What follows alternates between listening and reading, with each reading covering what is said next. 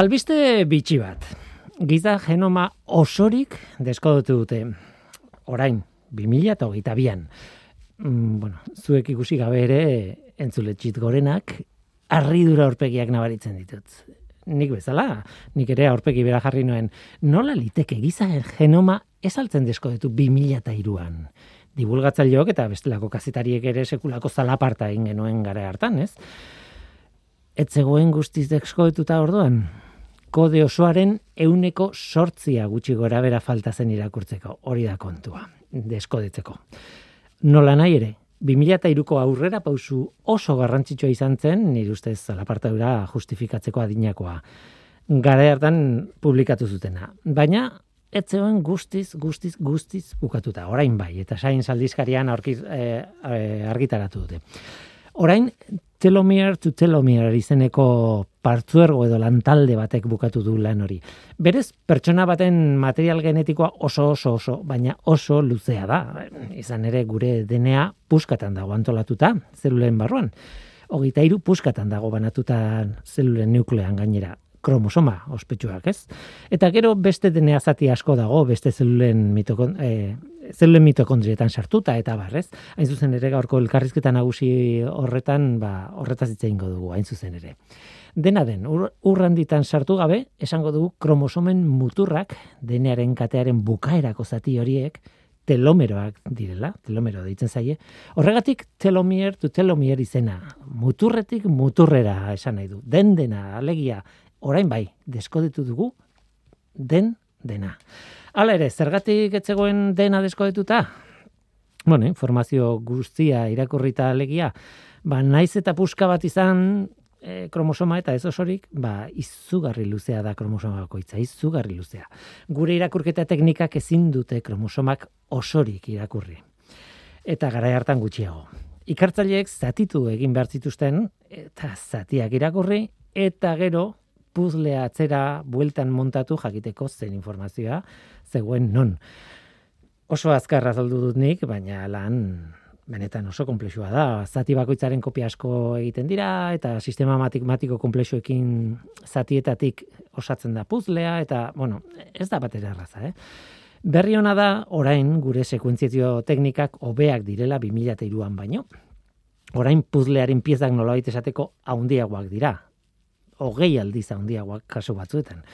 Puzlea errazagoa da.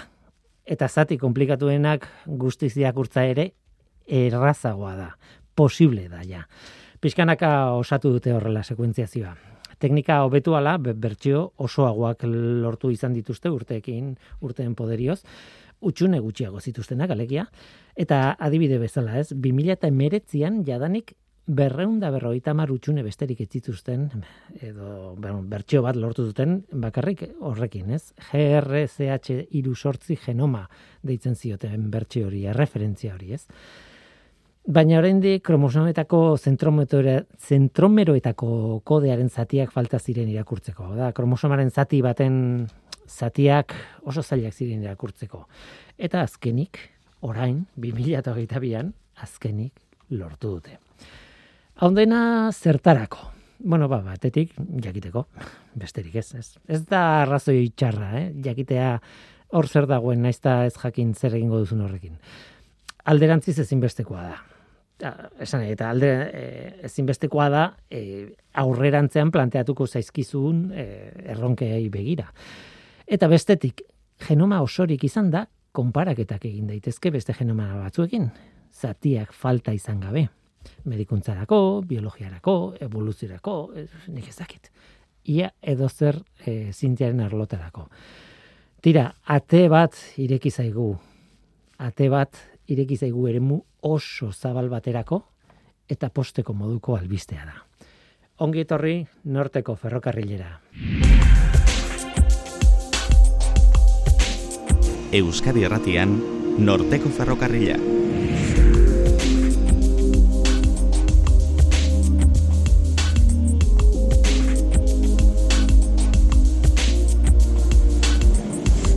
Kaixo denoi, zer moduz, ni Guillermo Ranaiz eta entzuten ari zareten hau, Euskadi Irratia. DNA eta medikuntza dira gure gaurko protagonistak.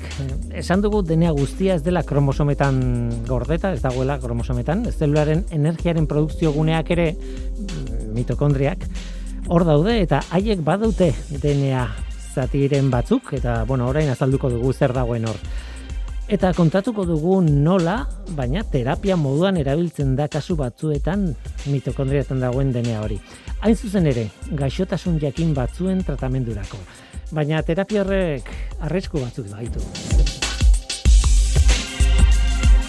Hain zuzen ere, zik biomagune zentroko talde batek arrisku horiek ikertu ditu eta Circulation aldizkarian argitaratu du artikulu bat ikerketaren emaitzarekin. Irati aiesta erantzelaia, zik biomaguneko ikertzailearekin itzein dugu gaiari buruz. Gero onzientzia bideo lehiak eta zitzegin behar dugu. Deipezek, eh, Donostia International Physics Centerrek eta Eluiarrek elkarrekin antolatzen duten zientziako bideoen lehiaketan parte hartzeko aukera dago oraindik apirilaren hogeita zazpira arte. E, Manez urruzola, onzientziako antolatzailearekin izango gara lehiaketa zitze egiteko. Guazen ba, hau da norteko ferrokarrila, zientziaz betetako hitzak.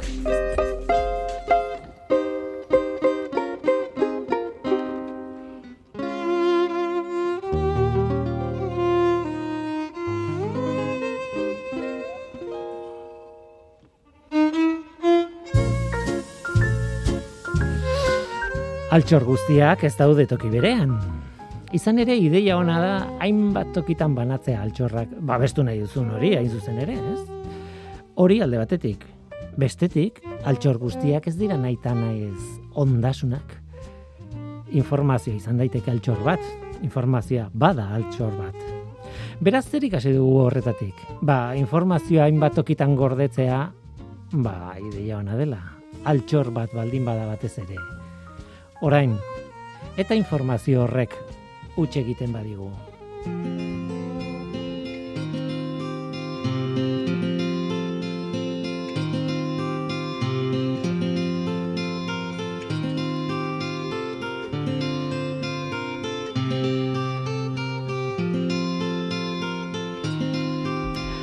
Zik biomagune zentroa donostian dago eta urteak dira handik ikerketa interesgarriak etortzen zaizkigula, asko gainera, eh? Kasu honetan, gaur ekarriko duguna izugarri interesgarria da. Circulation aldizkarian argitaratu berri dute mitokondrioen bidezko terapiak izan ditzaken arriskuak azeleratzen dituen iker, eh, aztertzen dituen barkatu eh, ikerketa baten emaitza eh, argitaratu dute. Itz potolo asko ditu eta behar bada hasieran, bueno, esplikatu beharko ditugu, baina ulertzen direnean benetan interesgarria da kontua. Irati aiesta erantzelaia, zik biomaguneko ikertzaileek, kaixo ongi etorri. Kaixo. Eskerrik asko etortzeagatik. Zui gonbidatzeagatik. bueno, eh, gaina gauza oso, oso interesgarriak egiten dituzu, eh? Que, noizean bintu ditut, eh? E, zik biomaguneko ikerketen berri, eta izu, da, beti dia interesgarriak. Eta batzutan, bai izaten da, eh? azaldu beharreko zerbait, edo lako zerbait, baina, ostra, eh, interesgarriak dira. Iruditzen bazaizu, zu zeintzaren kontatzeko, esan dut ikertzailea zarela, baina e, kontatu beharko dugu pixka bat nun zauden, e, nolako lanak egiten dutuzuen talde horretan, eta bar, ze, bueno, e, esan zenidan, ez? Molekuleran funtzional biomarkers izeneko taldean nago, e, horko ikertzailea naiz, bai. eta ez dakizar.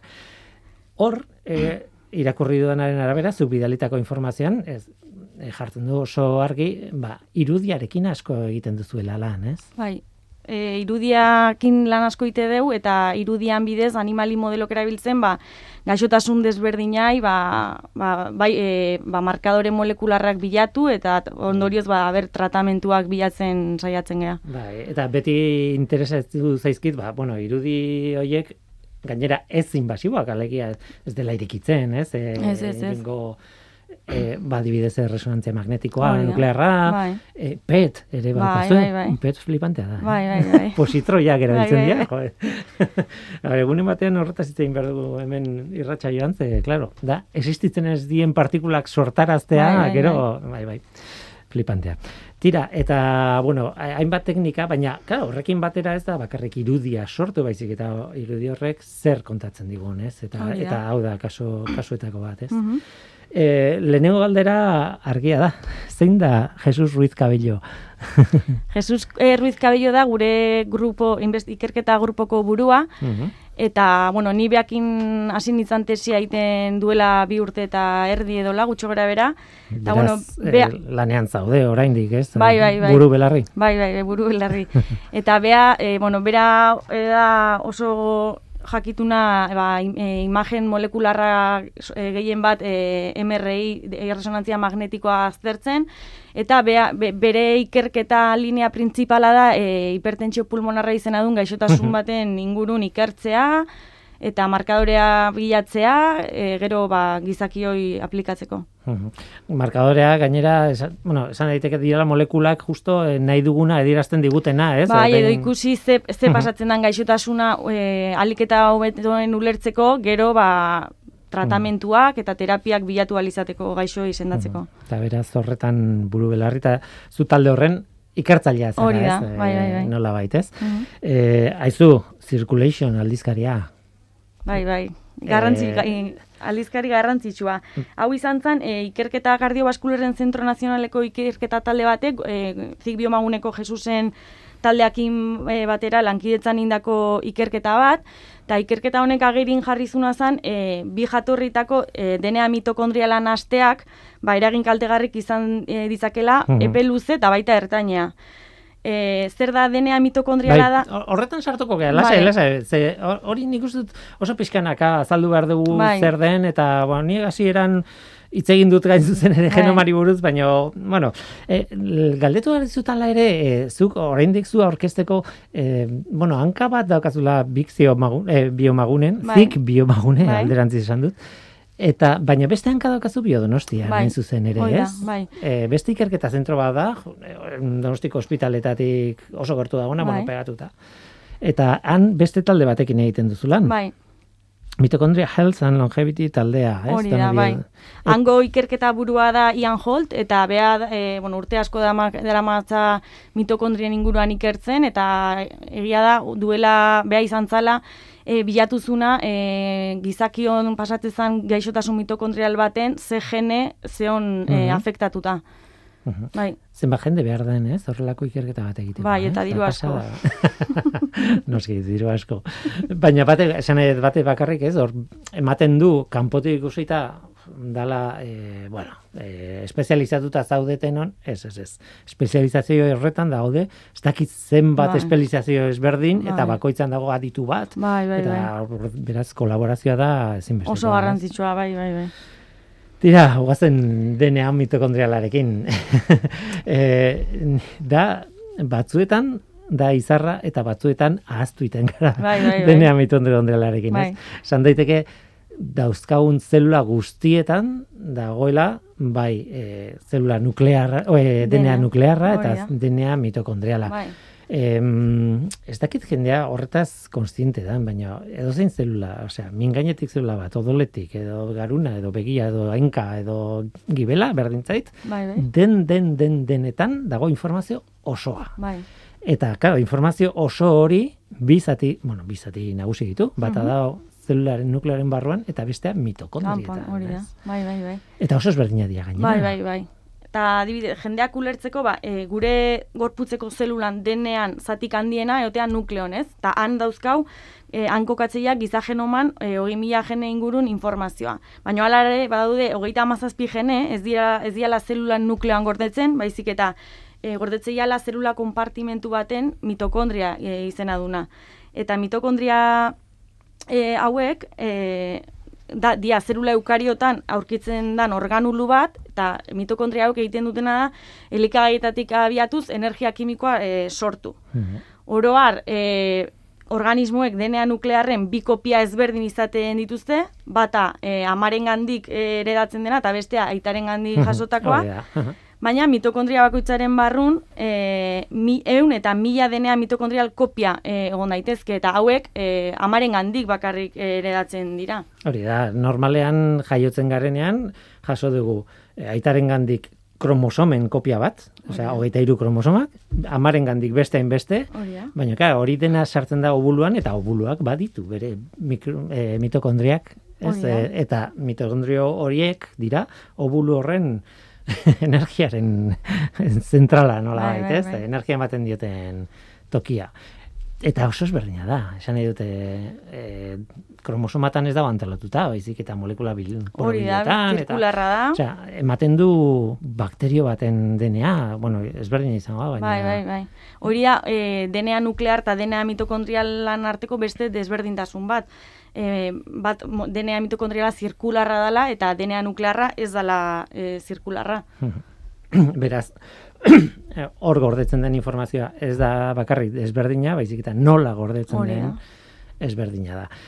Bueno, hor kontua da, claro, eh, ja sartzen gara historia horretan, ez? Batzuetan failatzen baldin badigu kromosoma batean adiaz nukleoan dagoen gene batek failatzen badigu, ba gaixotasun bat sortu dezake, baina mitokondriekoek ere bai sortzen dute, eh, sortzen dituzte gaixotasunak, ez? Hori da.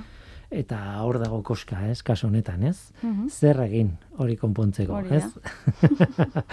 hor duela urte batzuk, mm, bueno, nik lehenengo aldiz, o, ez dakit, duela bost urte izango lit, ziren, ez dakit, irakurri nuen, erresuma batuen onartuta zegoela e, DNA mitokondrialaren terapia, ez? Hori da.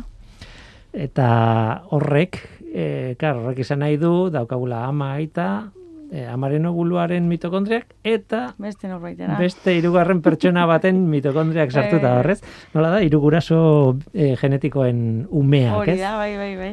E, oso ohikoa da, oso esan nahi dute, e, erresuma batuan aspalditik onartu zen, hemen ez dago onartuta, ez? E, uste ez, ez, e, teknika hau e, garatu zen erresuma batun eta onartu zen e, bai, erresuma batun, e, okerrezpan hau 2000 eta garren urten, eta e, teknika hau garatu zen e, e, mitoko, e, mitokondriatako denean mutazioak zituzten emakumeek, ez zialako gai e, aur osasuntxuk izateko. Eta ordutikan, e, bai, aur gehiago jaio diala prozedura honen bidez, gaixotasun genetikok ezabatzeko, e, eta 2006 garren urten, jaio zan Mexikon, lehenengo hiru pertsona, hiru pertsonen DNA erabiltzen duen ugalketa lagundutako teknika batetik sortu zen lehenengo e, aurra, ez? Mexikon, eh? Hoi da, bai. Aha. Eta e, ematen dunez, ba, ume honen gurasoak denbora asko zera matzaten e, familia bat sortu nahian, baina amak e, lehi sindromea izena duen gaixotasun hilgarri baten genen eramaia zan. Bea osasuntxua zan, baina e, gaixotasun honek sortzen duten geneak e, mitokondrioen denean aurkitzen dira. Orduan, ama osasuntxu zegoen bitarten, e, bere bisemen eriotzen kausa izan zen e, sindrome hau.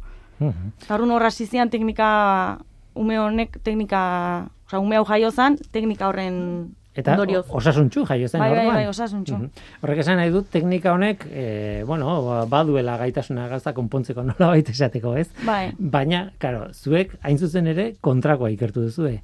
hoi da. Teknika honek pff, baditu bere arriskuak ere, bai, zer gertatzen da hor, e, irugarren pertsona baten mitokondrioak sartzen baldin badira, edo, bueno, de mitokondriak ez dakit, baina DNA mitokondria Hori da, ez? bai. Ba, ikerketa hontan egin zutena zan, e, bi jatorri, bi jatorri desberdinetako DNA mitokondriala e, na, nastu, eta ikusi zuen horrek eragin kaltegarriak izan zitezkela e, epe luze eta ertaina. E, hemen ikusi zutena zan, e, zelula gehianak e, refusiatu dite zutela bi aldaera mitokondrializatea, eta Mhm. bi DNA mitokondrialetako bat ezabatzen zutela pixkanaka. Baina organo garrantzitsu batzuk ez ziala gai e, ez, hori ezabatzeko. Badibidez, birika, bihotza edo muskuloa. Claro, organotik organora funtzionamendu ez da berdina. Bai, bai, bai. Eta Aha. hori da lotuta e, ba, me, organo horren metabolismoakin, Claro, e, claro, zuzen, zuzenki lotuta. Mhm. Azkenean, nola erabiltzen duen mitokondria, organo horren e, zelulak. Gainera, organo esaten dugu, ze, bueno, badakigu, ez, bihotza, organo. puf. Bai. Ez, baina, claro, bihotzaren barruan zelula guztiak ez dira berdinak. Batzuk dira, ez dakit, sortzen dutena elektrizitatea, beste batzuk ez, beste mus muskularragoak, edo ez dakit, bueno, ni ez daiz medikoa, eh? Bai, bai. Baina esan nahi dut oso konstiente naizela, azkenean ere zelulak oso espezializatuta daude, ez bakarrik gure gorputzean, baizik eta organo baten Organo. barruan, ez? Hori da. Eta orduan jokabidea ezberdina da. Mhm. E, hori, eske ez dakit, ez dut esan orain arte, baina behar bada merezi du esatea. edo bai esan dugu, eh, alegia, informazio guztia zelula guztietan dago. Hori Baina, claro, gero denek ez dute dena erabiltzen, ez? Osea, claro, begian dagoen zelula batek erabiltzen du eh, ez dakit, rezeptore fotosensikorrak izateko, osea, proteina horren genea, baina hankan dagoena ez, ez? Hala ere informazio hori hor dago, ez? Eta claro, organoen arabera eta eh, organoko zelula batetik bestera, ba, informazio bat edo beste erabiliko du. Orduan eraingo du gehiago edo gutxiago. Mhm. Hain simple da. ez, Bueno, ez? Hoi baino komplikatua, baino bai. Beti da komplikatuagoa, Bai. ez? Mhm. eh, claro, orduan horrek esan nahi du, claro, ikusi behar dela, kasuan kasu, ikusi behar dela nola eragiten duen. Hori da, ez? Eh, bai. Denean mitokondriala... Bai, ze, adibidez ikerketa hontan ikusi zuten e, gibela baizala prozesu hori egiteko gai. Hau da, e, ez zaiola heteroplasmia ditze zaion kontzeptu hori gibelean, baina adibidez bi, e, bihotza eta birik, osea, bihotza eta birikak ikusten zuen e, azkenen ba hilkortasunera eramatezula organu hori. Mhm. Beraz, e, claro, eh, hor kontu etiko asko dago, eta egia esan, lehen aipatu duguna. Erresuma batuan adibidez duela bost urte, sei urte, e, pixka bat ez dakit eh, naiz dien, baina e, onartu zen tratamendua, Bai. baina ez bada onartu leku guztietan zerbaitegatik Hori da, ez? bai. Esan nahi dute, arrisku hori, zuek azaleratu duzuen arrisku hori, mm, susmatzen zen. Bai, eta gero, ba, krentzia erligiosoen eta arabera, ba, ba, da, odol transfusion kontua bezala, ez? Ba, se- segun zer erligiotan edo ez dagoela onartuta hau er- erabiltzea. em, claro, eh, teknika bera ez dakit erresa komplikatua mm, den, eh, bueno, baina azkenean lagundutako ugalkortasun eh, metodo bat best- da. da, ez, Bai, betikoa, bai, ez? Zuk aldatzen duzu behar duzun mutazio hori aldatzen duzu, o zuzentzen duzu, edo Bai. konpontzen duzu, ez dakit Bai, bai, bai. nola esan, eh, zure zelula batean, et, eta horko mitokondriak txert- txertatzen dira, edo DNA txertatzen da, edo ez dakite, bon, zehazkin nola egiten duten, baina, bueno, berdin du, eh? baina esan nahi dute, azkenean lortu, lortzen dute, DNA mitokondrial zuzena egotea ovuloan, Hori ez? Eh, eta, eta hoxe, zure amaren begi dituzu, zure aitare belarriak, baina zure beste hirugarren pertsona baten mitokondriak, ez? Hori da. E, kontu komplexua da, eh? E, zenbat zaudete lanean e, zuen laborategian? Ba, gure laborategin, e, bueno, gehiengoa egia tesia garatzen ez, bueno, batzuk, ba, esan dizuten bezala, ni adibidez nola biodonostiako grupo honen parte naizen bai, ba, gehiago nago enfokatuta mitokondrien inguruan, beste batzuk e, fibrosia lantzen dute, beste batzuk birika e, hipertentsioa, e, beste batzuk e, aterosklerosia izeneko gaixotasun bat, Hmm. bai, osea, oso grupo e, multifuntzionala bezala gea. Eta zuzeu adibidez, e, biokimikaria zara? Bai, Edo bai, biologia formazioz, ikasitakoa? bai. Edo? Biokimika, Uhum. bai. Nola iritsi zinen antara? Nik uste que kuriosidade asko ukietelako beti. Bai. Mhm. Eta, oi, zel, bueno, nik ikasi nun biokimika, baina zeon oso enfokatuta e, biomedikuntzara. Nei beti gustatu izan zain me, bi- medikuntza eta olako ikasketak. Eta bai, hor sartu nintzen, eta gero, bueno, best, enpresa batzutan lan nire naiz, eta, bueno, azkenen duela hiru urte, ba, erabaki nun tesia egiten hastea. Mhm. Medikuak ere baituzu, eh, taldean? Bai, e, fizikoki ez daude donostin, baina bai, Madrideko mediku batzukin eta beti gaude kolaboratzen eta harremanetan es, espeziale guztitako jendeakin. Ikasketa desberdina dauzkan jendeakin, kimikari asko ere bai dauzkau, gure taldean. Eta zuren egunerokoa, esan dute, laborategi normaletan egiten duzuelan, edo be, segurtasun bereziak dituen, osea, ez kontaminatzeko muestra, ez dakit, osea, olako, nolakoa da zure egunerokoa? Ba, nerea adibidez, e, nik itet e, xagu modelokin iten dut lana, orduan, ba, bueno, ni eoten naiz askotan e, animalarioan, eta hor, ba, bueno, claro, e, e, behar dezu ba, erropa egokikin, maskarilla, gorroa dena, gaixotasun animaliekin lanen naizealako, eta gero ba animali hoiei teknika e, imageneko e, teknika desberdinak ite dizkiegu, ez? Badiez erresonantzia magnetikoa leno aipatu deuna, ba gizaki egite zaien bezelakoa, e, PET erabiltze deu baita, e, gizakin badibidez e, minbizia detekta, bueno, detektatzeko edo e, tratamentu minbizia daukazunen tratamentu bat jartzen dizuenen gero ikusteko tratamentu horrek aber e, maitza ona dauzkan, ba e, teknika hori erabiltzen da gizakietan, e, bai, ez? Ba, guxiaguetan berdina erabiltzen dugu. E, aldea, bueno, bai, e, aldeak badaude ongo dira, baina funtzionatzeko sistema horretan ez, ez? ez laboratik batean e, ez dezu nabaritzen alderik, ez, e, batean erbestean. Esan nahi dut, gero, zuk azkenean zelulekin egiten duzu lan, ez? Eta zelulan topatzen duzunarekin, ez? Baita, ere, bai. Eta pentsatzen gainera, e, in vivo lan egiten dela, baina in vitro ere bai. egiten da. Bai. Bai, talde badauka jendea, ba, gehien bat eh, enfokatzen dana in vitro, in vitro ikusten gauzak, eta gero mm, gauza horiek ondo baldin badi joazte, ba, gero ja saiatzea in vivo animalia modeloetan aplikatzen, eta gero urrengo pauso izango litzakeia, ba, hor mm. eh, lortzen ditu emaitza, ba, gizakietan aplikatu alizatea. Mm.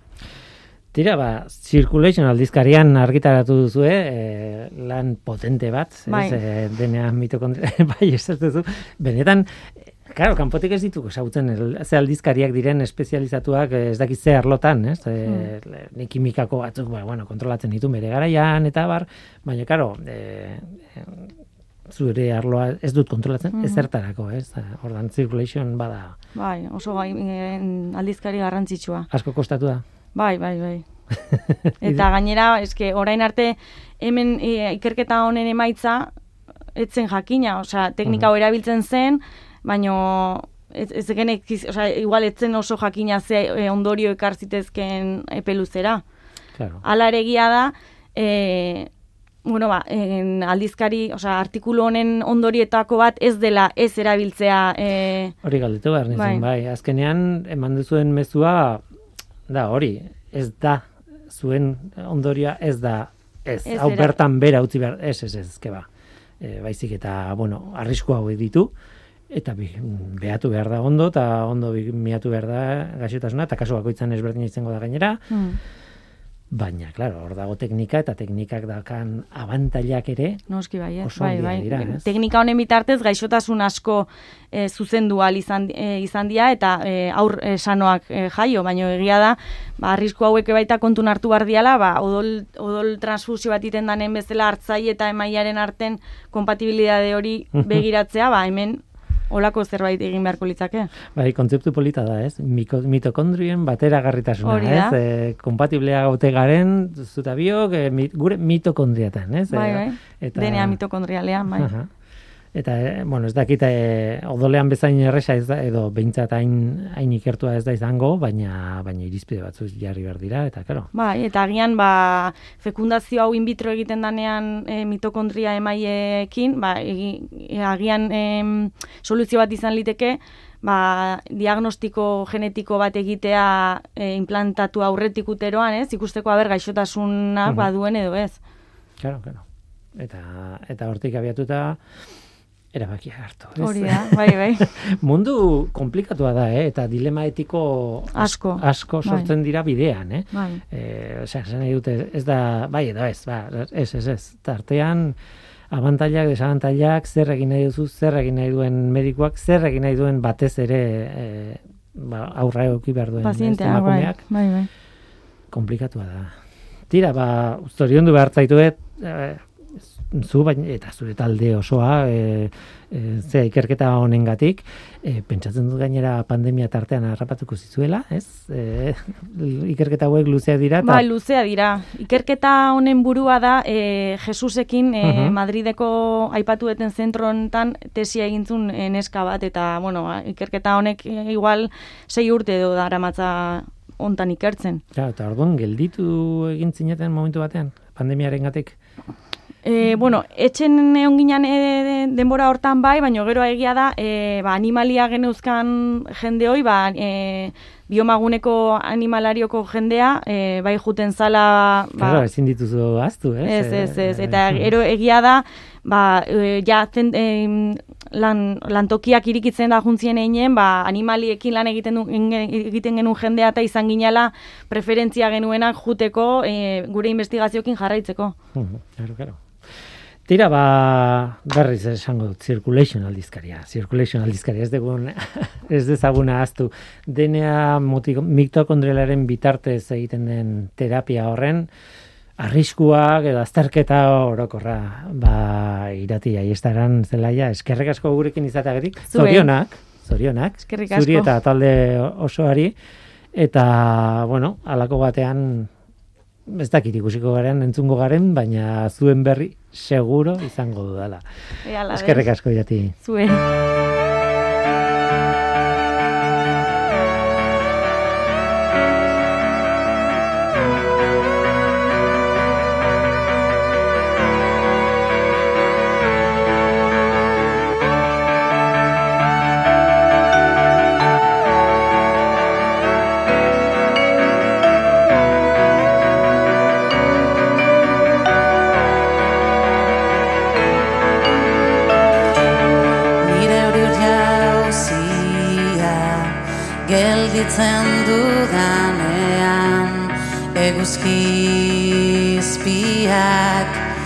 urpetzen du nire azala nire hori dorrea zuntzitzen dudanean aire berriak garbitzen ditu nire espanak nire hori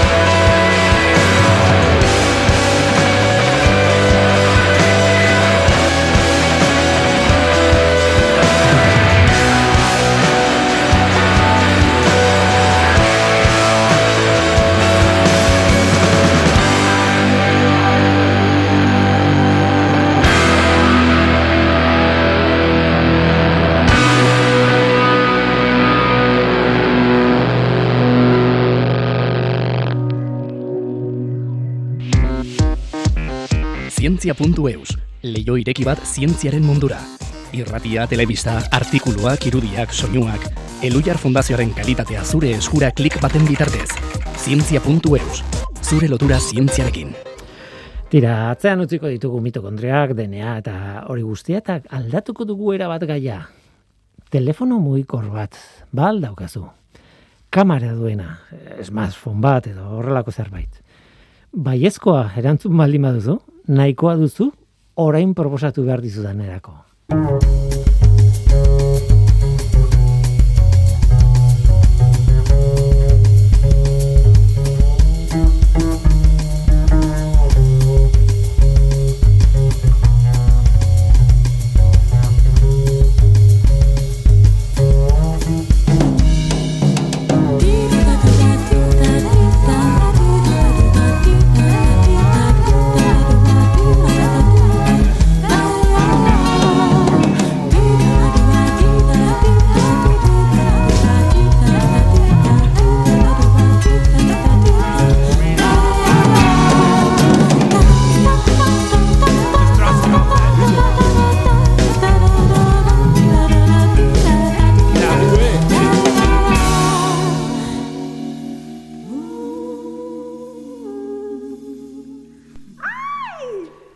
beti eh, aurkezpen bera egiten dut, baina mm, behar beharrezkoa da. Udaberrian gaude eta udaberrian gertatzen dira, udaberrian gertatzen diren gauzak. Urtero urtero hainbat gauza gertatzen dira, adibidez, udaberrian. Eta zer gertatzen da zientziaren munduan, euskararen munduan, udaberrian hemen Euskal Herrian, ba besteak beste gauza asko gertatzen dira, baina on zientzia lehiaketa bukatu egiten dela eta sariak banatzen direla eta abar. Baina ez da bukatu, oraindik parte hartzeko aukera badago. Eta esango diazu, ze de Montre da on zientzia lehiaketa. Manes Urruzola, kaixo, ongitorri. Eskarik asko, Willy. Ez dio, eta bizena jarri, on zientzia lehiaketa, zientziako bideoen lehiaketa da. Bideo laburren lehiaketa. Laburren lehiaketa. Bai. Ba, nekien, hanka sartuko nula nun bat.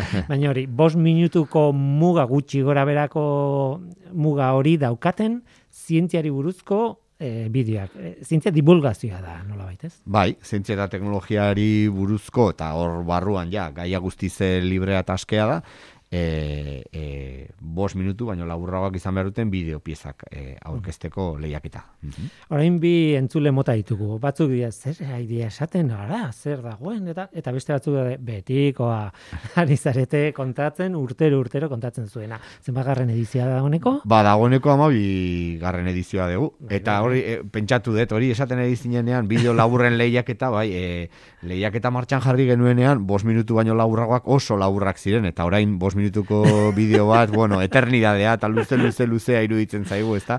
Amar segundukoak onartze dituzu, ez? bai, egia da, garai batean, e, gehien gehienek, parte hartzaile gehienek, hor txela, berrogeita meretzi daño e, e, estiratzen zutela e, parte hartzeko aukera, eta orain ja, gehien gehienak e, bi eta hiru minuturen bueltan ibiltzen diren e, bideoak egiten dituztela. Egia da, errealitateak ekarri duela, hori, e, YouTubeen oso tipikoak dira luzera horretako bideoak, bueno, bestelako luzerak ere badaude asko, eh? YouTubeen eta beste plataforma batzuten, baina egia da, bi hiru minututan kontatu daitekela zerbait eta oraingo ohitura, e, ikusleen ohiturak hortik doa zela, ez? Bai, eskertzen, eskertzeko da, gero eta, bai, gero eta gauza azkarragoetara eta bapateko goetara ohituta gaude eta mhm. eta orain e, ja bos minutuko bideok ja ez dira laburrak. Oraindik ez dugu esan zeinek antolatzen duen eta hori urtero berdina izaten da, baina e, azpimarratu behar da batetik DIPC zentroa dagoela, fizikarien zentroa Donostian, Donostia International Physics Center eta bestetik Eluiar Fundazioa bera. Zu Eluiarko langilea zara, e, Manes Urruzola esan dut, baina zu koordinatzailea zara eta Eluiarretik zatoz. Hori da. Bai, e, duela 12 urte elkarrekin hasi ginen, Eluiar eta Donostia International Physics Center eta eta urtero lehiaketak arrakasta duenez, ba hortxe jarraitzen dugu, antolatzen jarraitzen dugu, bai. Burutaziona, eh? bai, bai. bai, bai. Eta aldatzen dena da, bueno, evoluzio pixka bat izan duzu, ez ez gehieki, baina pixka bat izan duzu kategoriatan eta eta bar. Baina batez ere, lehenengo entzule mota horrein horientzat, ez? Zer da hau, e, ze nola parte hartu eta hori azkar azkar kontatuko dugu. Bai, e, e, erresa da, lehiaketan parte hartzeko aurreko urtetako bideoak e, ikusteko edo dagoeneko aurten e, aurkeztu diren bideoak e, ikusteko e, webgunean sartu behar da, lehiaketaren webgunea da onzientzia.tv, onzientzia.tv webgunera sartu eta eta hor dago oso erresa da e, parte hartu botoiari eman, e, oinarriak ere bertan daude ikusgai, eta oso garrantzitsua data apirilaren hogeita zazpira arte dago e, aurkezteko EPA edo aurkezteko aukera. Oraindik denbora badago aurkezteko eta hori e, bi minutuko la bideo bat egiteko. Bai. Em... Aste santuko oporrak adibidez oso aukera egokia dira, eh? Uh Aste santuko oporrak oso sorike tartean daude eta horregatik beti aprobetxatzen dugu ere, ba, jende animatzeko, ba, ba, e, bai, demora pasa bai. izan daiteke. Eta beti azpimarratu izan duguna kalitatea noski sarituta dago, baina kalitate teknikoa ez da bilatzen den ez da lentasuna, nola bait, ez? Bai, gehiago, gehiago baloratzen du, eta oinarrietan horrela jarrita dago, gehiago baloratuko dela mamia originaltasuna edo ideiaren ekarpena, ba, bai, bikaintasun teknikoa baino. Eta kategoriak eta sariak? Eh, ba, azkar, azkar. azkar, e, gazte saria, sari bat daukagu gordeta emezortzi urtetik berako entzat, mila eurokoa. E, Euskarazko bideo honenaren saria, zen e, lehiaketa honetan bideoak aurkeztu daitezke bai Euskaraz, bai gaztelaniaz eta bai ingelesez, baina Euskarazko honenaren zat gordeta ditugu 2000 euro. Uh Euskaraz aurkeztuko direnen artean honena denaren zat. Eta gero ja, lehiaketako bideo eh, onenaren saria, da, sari nagusia iru mila eurokoa da. Noski, eh, sari nagusia irabaz dezake, bai mezortzi urteetik berako batek, eta noski euskeraz aurkeztutako batek, eh? noski hori ere gerta daiteke. Baina, e, sari nagusia ezpalu irabaziko gazte batek, edo, edo euskaraz aurkeztutako batek, beti daukagu gordeta sari bat, ba, bai euskaraz aurkeztu dinerentzat, eta bai gazteentzat. Oinarriak onzientzia.tv-en. E, aurten e, gainera, e, berri, berrikuntza txiki bat daukazu ez, publikoaren sari batea, bueno, bat izan zen ja aurreko ziziotan izan da. Bai, bueltatxo bat eman diogu publikoaren uh sariari, pentsatu dugu merezizuela e, publikoaren sariak e, bueltatxo bat, ze, bueno, azkenean e, urter hori, e, bideo asko aurkezten dira, asko, eta orduan, ba bai nahi genuen e, webgunean dauden bideo guztien artean jendeak ere bere bozka emateko aukera ematea, bere boto emateko aukera ematea eta aukeratzeko aukera izatea. Eta orduan, e, ba, publikoaren e, saria izango da, bai. Webgunean e, aldeko boto gehien jasotzen dituen bideoak, horrek jasoko du publikoaren saria. Eta zein da saria? Bueno, bada, garaikurra, bi lagunentzako afaria eta gaua donostiako hotel batean e, eta mm, pizkat horrek bat egingo duena e, sari banaketa ekitaldiarekin. Ezta ekainaren erdialdean izango da sari banaketa ekitaldia, ostiral batean, eta orduan, ba, bueno, ba, izango litzateke ekitaldian e, parte hartu, garaikurra jaso, gero bilagunetzako afaria, hotela donostiako gau batean, eta listo. Eta, baina, e, publikoaren sari honek badakar beste sari bat e, berarekin, izan ere, e, ba, bueno, publikoaren sariari botoa emateko webgunean erregistratu egin beharko da. Eta erregistratuko diren e, guztien artean, ikusle guztien artean, edo partartzaile guztien artean ere, beste sari bat zozkatuko da. Eta beraz, e, ba, botoa ematera animatzen diren guztien artean ere, gero zozkatuko da beste bilagunentzako afari bat eta beste gau bat donostiako hotel batean. Beraz, hor dago aukera. E, bideo bat egin, edo bozkatu edo bideo batekin eta buzkatu. hori da, hori da. Hiru aukera horiek badaude sari hau eskuratu alizateko eta eta bueno, ikusiko dugu zer ematen duen. Eh, ahaztu baino lehen, errepikatu behar dugu, informazio praktikoa, onzientia.tv, hori da webgunea, onzientia.tv. Eta hor barruan, daude oinarriak, daude parte hartzeko eh, arauak eta bar, eta noski, eh, mugarria da, apirilaren hogeita zazpian. Hori da azkeneko eguna bideo bat aurkeztu alizateko. Bai, apirilaren hogeita zazpia arte daukazue bideo bat aurkeztu nahi izan ezkero eta lehiaketan parte hartu ezkero, nahi izan ezkero, eta bestela apirilaren hogeita zazpitik aurrera besteek egindako bideoak ikusi eta botoa emateko aukera. Hmm. Hau da, ikusle bezala parte hartzeko aukera apirilaren hogeita zazpitik aurrera. Eta noski, norteko ferrokarrilean, ekainaren erdialdean, esaten zuen bezala, kontatuko dugu zeinek eskuratu duen zer sari eta, eta zergatik. Manes urruzola, eskerrik asko gurekin izateagatik. Eskerrik asko zuei.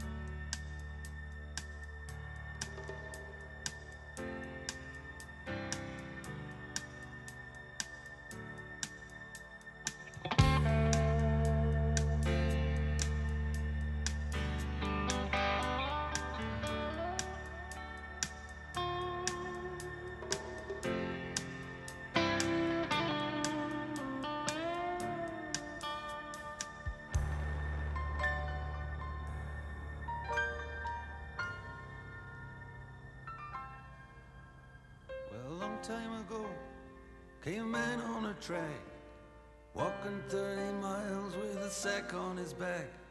And he put down his load where he thought it was the best, made a home in the wilderness.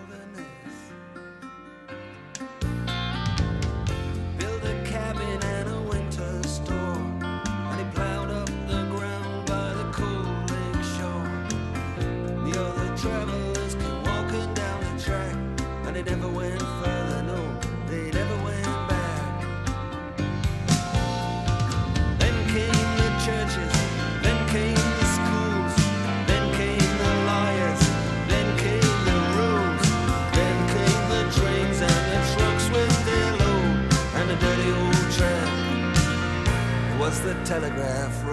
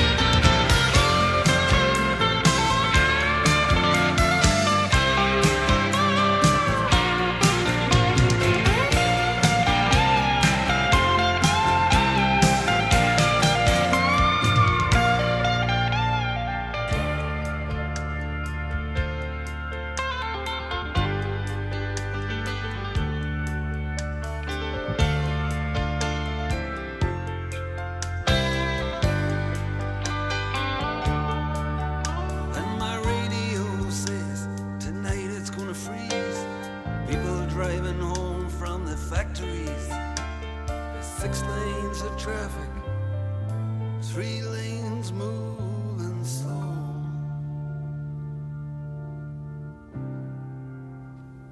Eta gu bagoaz, gaur gurekin irati aiestaran eta manes urruzala izan dira biei eskerrik asko eta zuri ere bai entzule gurekin han izan zarelako eskerrik asko. Badakizu, gu hemen gaude. Norteko, abildua, eitb.eus. Gaur teknikaria Mikel Olazabal izan da eta mikroren aurrean ni Guillermo Roa. Eluiar zintia taldearen os, izenean datorren astean gehiago. Ordura arte, ondo izan, agur.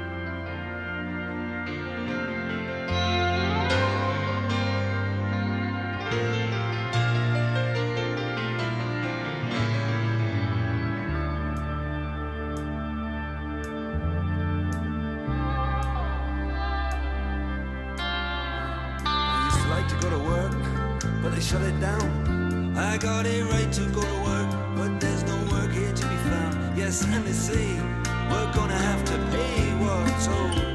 We're gonna have to reap from some seed that's been sowed.